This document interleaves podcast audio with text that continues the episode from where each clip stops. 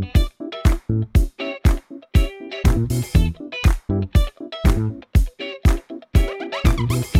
Esto es Promo Podcast de Milcar FM, en su capítulo 124 del 15 de febrero de 2017.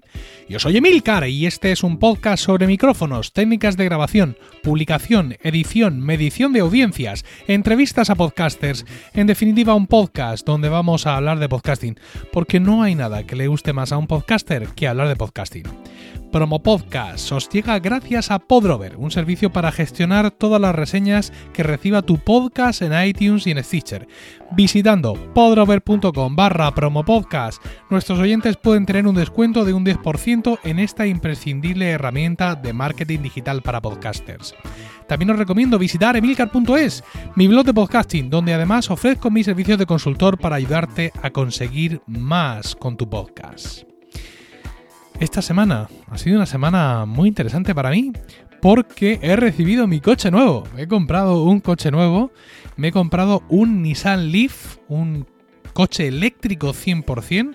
Es, no es un coche nuevo, por así decirlo, es un modelo, es un modelo de segunda mano, un coche que ya tiene tres años y pico, y es en concreto el modelo de 2013. Si sabéis de qué va un poco el tema, eh, o habéis escuchado algo, sabéis que hay un nuevo Nissan Leaf que se empezará a entregar como el mes que viene, con muchas más capacidades, un coche muy espectacular que ahora lo están paseando por la prensa. Bueno, pues el mío no es ese. El mío es el modelo anterior, que no obstante es el coche eléctrico más vendido del mundo, creo. Pero os estaréis preguntando, jolín, qué follón aquí también con el coche, y a nosotros eso, ¿qué nos importa?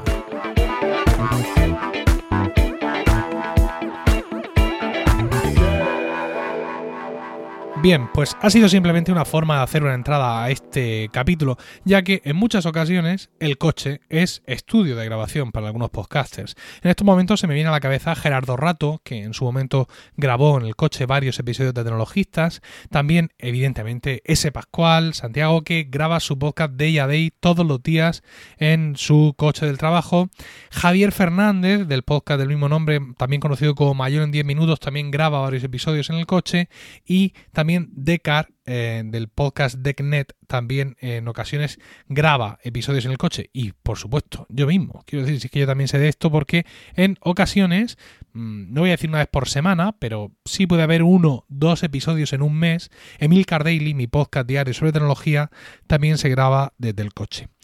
Antes de continuar con el podcast hay que hacer una advertencia legal. La advertencia legal es que en España no es legal llevar ni siquiera un auricular puesto. Vamos a hablar de auriculares, ¿no? En algunos países y también en algunos estados de Estados Unidos puedes llevar un auricular, pero nada más. Quiero decir que tengo claro que es fundamental la atención al volante cuando se está eh, conduciendo, ¿no? Y bueno, pues eh, descontando el tema del auricular, la realidad es que el manos libres también reduce la atención, ¿no? Podemos decir, bueno, no, si no llevo auricular, si estoy grabando de, otra forma, si no llevo nada puesto, es como si estuviera hablando por teléfono con el mano libre y eso se puede. Pues sí, se puede, se puede, pero también está demostrado que aunque no estés ocupando tus manos en atender la llamada ni en manejar el móvil, el simple hecho de estar atendiendo esa llamada y respondiendo e interactuando reduce bastante tu atención al volante.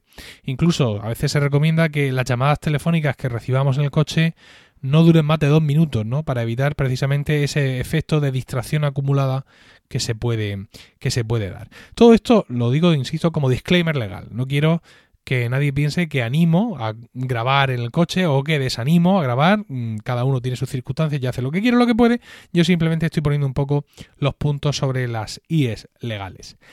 El principal problema, evidentemente, que vamos a tener a la hora de grabar en un podcast, en un coche, y me refiero a un coche en marcha, es el micrófono.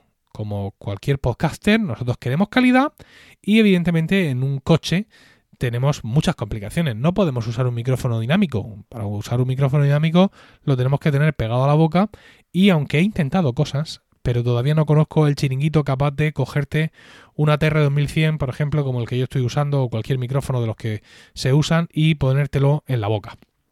Eh, más cosas. Sí, efectivamente, no puedo usar un micrófono dinámico, Mm, quiero calidad, pero claro, no quiero ruido. Entonces, pues como no me puedo poner el micrófono justo justo en la boca, voy a tener que recoger un micrófono, vamos a llamarlo por resumir, por ser pocos técnicos, un micrófono de ambiente, un micrófono que sea capaz de recoger lo que yo hablo a cierta distancia, ¿no? Pero claro, el problema está en que si recoge mi voz, también va a grabar todos los ruidos que hay en el coche, en el coche y fuera del coche. Ese es el, el principal problema.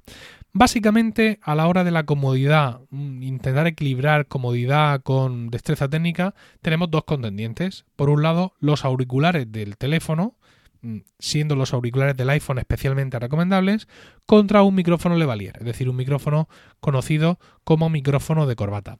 Y en este caso me temo que hay poca ayuda que yo pueda dar desde aquí, dado que tenemos que hacer pruebas y tienen que ser nuestras pruebas. Os dejo en las notas del programa un episodio de Mayón en 10 minutos donde Javier Fernández hace distintas pruebas con distintos micrófonos, incluso con el teléfono, con su teléfono concreto, grabando directamente con el micrófono del teléfono en plan manos libres. Insisto, estas pruebas os van a ser de utilidad, seguramente vais a ver pues esos micrófonos que él recomienda, los precios son posibilidades muy interesantes, pero mi experiencia es que tu entorno de grabación es tu entorno de grabación y a ti te encontré en la calle. Con lo cual, eh, la experiencia que cualquier podcaster o un programa como Pro Podcast os podría dar en usa el micrófono fulano, usa el micrófono mengano, cuando estamos hablando de grabar en el coche, yo creo que la efectividad del consejo se, puede reducir al 50% si nuestro entorno de ruidos, etcétera, de coche incluso, no es exactamente el mismo que el de la persona que nos está eh, aconsejando. Os dejo, no obstante, insisto, ahí ese, ese episodio de Javier Fernández donde hace pruebas y llega a distintas eh, conclusiones. A la hora de grabar en el coche, yo también he hecho muchas pruebas, yo también he grabado con los micrófonos, con auriculares del iPhone, como por ejemplo también Gerardo Rato y me consta que ese Pascual, y finalmente he llegado a la opción de, entre comillas, no jugármela, eh, de que me pongas una multa, y usar eh, un micrófono Levalier. En mi, caso, en mi caso uso el Smart Lab Plus. El Smart Lab Plus es un micrófono mejor que el Smart Lab a secas y mejor en general y mejor todavía para nuestras intenciones, ya que va a recoger bastante menos ruido blanco. Lo bueno que tiene además es que si lo uso en combinación con BossJock, que es la aplicación con la que suelo grabar Emilcar Daily, tengo un control de ganancia y esto es fundamental para tratar de buscar un equilibrio, ¿no? Es decir, el permitir controlar la ganancia de ese micrófono me va a permitir tomar mis propias decisiones. Como os he dicho, cuando vamos a usar un micrófono para grabar en el coche, dado que difícilmente nos lo podemos poner justo justo en la boca, tenemos que coger un micrófono pues muy parecido a los micrófonos que vienen en los auriculares de los teléfonos, ¿no? Un micrófono de ambiente, de proximidad, por así decirlo, pensad que cuando os ponéis el auricular del teléfono, el micrófono pues cae por ahí, cae a la altura de la oreja o más abajo o a la altura del cuello y sin embargo se os oye perfectamente, ¿no? Bien, pues ese es el tipo de micrófono que buscamos para grabar en el coche, pero en el caso de usar unos auriculares con micrófono de móvil, no vamos a tener control, más que como vengan. Es decir, podemos decir, ah, pues mira, los AirPods me gustan porque cuando me los pongo bien colgando de la oreja, que no debería, bien haciendo no sé qué apaño en el cinturón, por ser este modelo concreto de auricular y por ser mi coche como es y la vida como es, pues me dan el equilibrio perfecto. Sin embargo, si usamos el Smart Lab, podemos influir en ese equilibrio. Es decir, podemos coger, como en mi caso, la aplicación Boss Jock y estar jugando tanto con el volumen de grabación como con la ganancia para intentar lograr un equilibrio. Yo he estado haciendo varias pruebas, hice pruebas con el Smart Lab original, no me convencieron y con el Smart Lab Plus el original es de hace bastantes años. ¿eh? Quiero decir, si ahora vais a comprar este, este micrófono de Rode, el que os encontráis es el Plus, ¿no? Bueno, pues ha sido el Plus el que finalmente, y con mucho mm, ensayo, error, en prueba, error, prueba, error, de combinar ganancia con volumen, pues he conseguido, desde mi punto de vista, una combinación aceptable. En cualquier caso, auriculares con micrófono de teléfono creo que siguen siendo los más usados, precisamente porque es lo más cómodo, ¿no? Lo más todoterreno y que te quita además toda esta parte de complicación. Como no puedes ajustar nada, pues mm, bien, obtengo la calidad y obtengo la proporción voz-ruido, pues que le ha dado la gana a Apple, a Samsung o a quien sea. Tened en cuenta que eh, los ruidos que vamos a recibir cuando grabamos en el coche dependen de muchísimos factores. Un factor, por supuesto, fundamental es el coche. O sea, ¿qué coche tenemos? cuál es nuestro coche, el coche en el que grabamos. Pensad, por ejemplo, en el caso de, Santiago Pascual, que está usando un coche del trabajo, ¿no? Un coche de un servicio técnico, con lo cual, pues no es un coche que esté especialmente insonorizado. El coche que yo he conducido hasta ahora al trabajo en ocasiones era un Citroën Gran C4 Picasso, que es un coche familiar, es un coche bastante grande, pero es un coche que está bastante bien insonorizado. Hay otros coches familiares, no familiares, de trabajo, no trabajo, que tendrán una mejor o peor insonorización y eso pues evidentemente es el primer factor fundamental a la hora de pensar en qué ruido vamos a recoger si grabamos en el coche. El segundo, la ruta, ¿vale? ¿Por dónde voy? Evidentemente, y cómo de largo en mi trayecto, y otros factores que podemos desglosar, como por ejemplo diciendo la hora. ¿A qué hora grabo mi podcast? Pues si salgo a las 6 de la mañana camino del trabajo, lo normal es que no me cruce con mucha gente, con lo cual el ruido de mi coche lo llevo incorporado, pero los ruidos externos se van a ver eh, minorados. Más cuestiones, la calzada.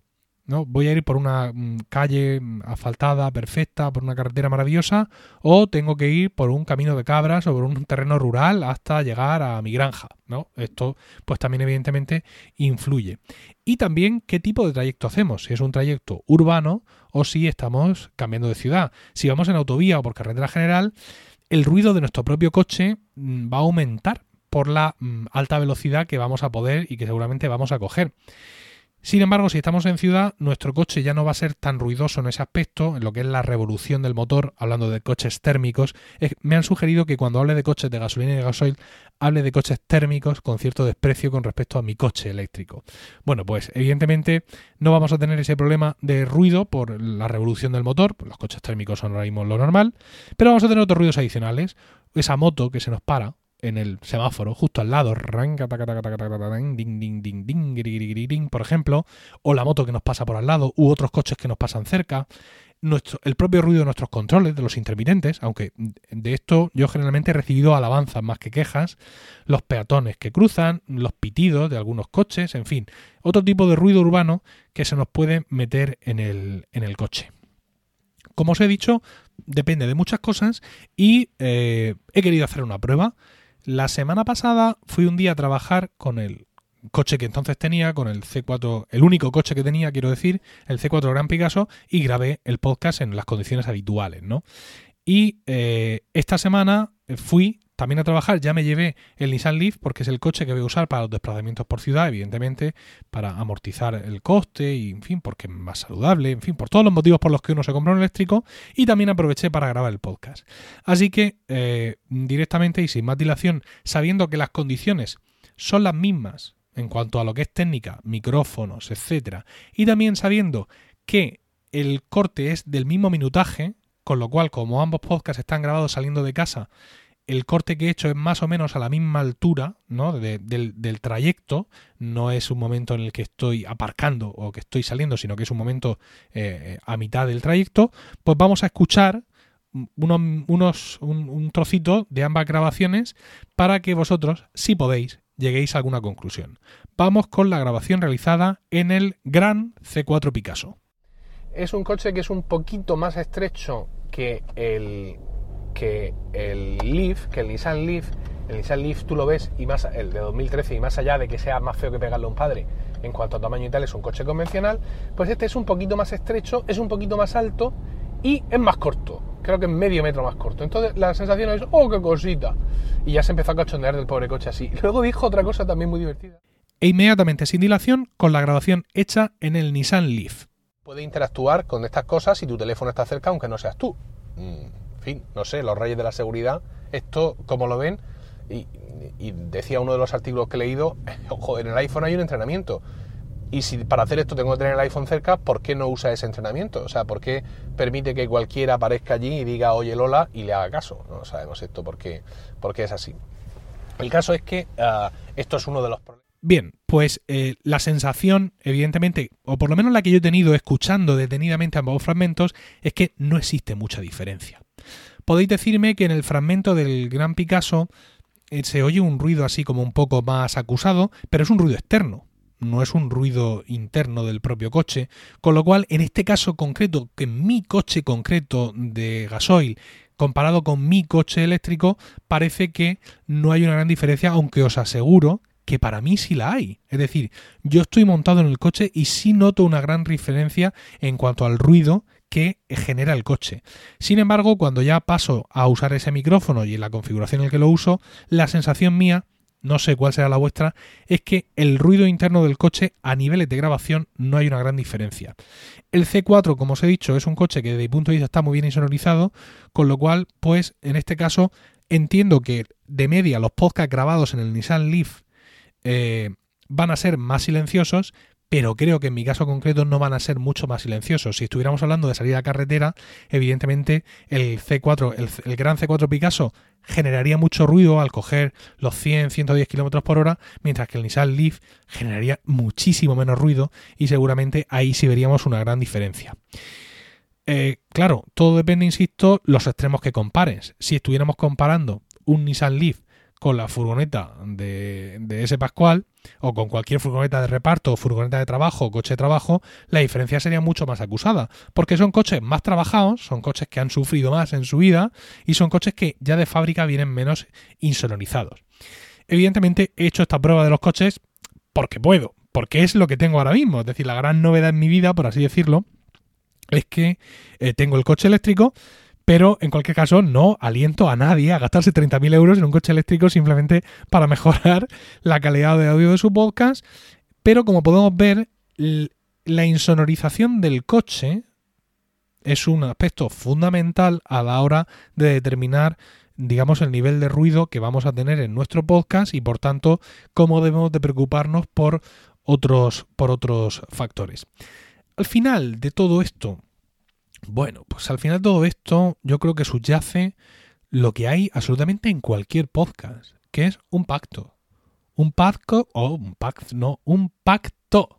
Un pacto entre el podcaster y el oyente. Es decir, asumo, dice el oyente, que tus condiciones son estas, pero me interesa tu contenido, me interesa cómo lo dices y estoy dispuesto a escuchar este ruido de coche mm, y a comérmelo, por así decirlo, como parte de este pacto a cambio, por favor, te pido que sigas publicando programas, que sigas ofreciéndome contenido como tú lo haces, que me gusta, y yo a cambio pues me como estos ruidos sin ningún problema. Otros oyentes no están dispuestos a estos pactos. Este tipo de pactos eran más fáciles hace años, cuando había menos podcasts y éramos menos capaces de ofrecer buena calidad. Pero hoy en día, claro, la cosa es mucho más complicada, porque hay muchos más podcasts y puede haber mucha gente que si ofrecemos un mal sonido, y estoy hablando en general, no ya de los podcasts grabados en coche, pues directamente no dé ninguna oportunidad. Yo creo que todos los oyentes, incluso aquellos que están menos dispuestos a ser condescendientes, cuando escuchamos un podcast grabado en el coche, cambiamos el chip, evidentemente, y nuestro nivel de exigencia se reduce y se adecua a las circunstancias, no como exactamente igual como cuando en alguna ocasión yo aquí en Promo Podcast pues he grabado entrevistas en directo en algún tipo de evento, pues bueno, ya sabemos que aunque yo vaya con el mejor micro del mundo, pero estamos en un evento, se oyen ruidos y bueno, pues todos nos adecuamos un poco a lo que hay, ¿no?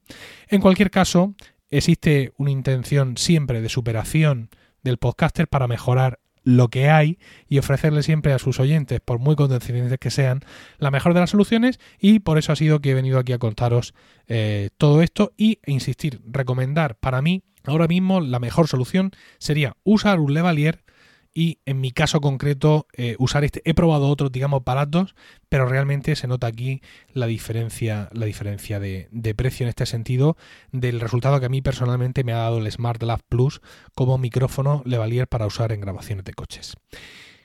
Y eso es todo. Muchísimas gracias por el tiempo que habéis dedicado a escucharme. Espero vuestros comentarios en emilcar.fm barra promopodcast, donde también podéis encontrar los medios de contacto y conocer otros programas de la red. También podéis entrar en emilcar.es, mi blog de podcasting, donde además ofrezco mis servicios de consultor para ayudaros a conseguir más con vuestro podcast. Promo Podcast os llegó gracias a Podrover, un servicio para gestionar todas las reseñas que reciba tu podcast en iTunes y en Stitcher. Visitando podrover.com barra promopodcast, nuestros oyentes pueden tener un descuento de un 10% en esta imprescindible herramienta de marketing digital para podcasters.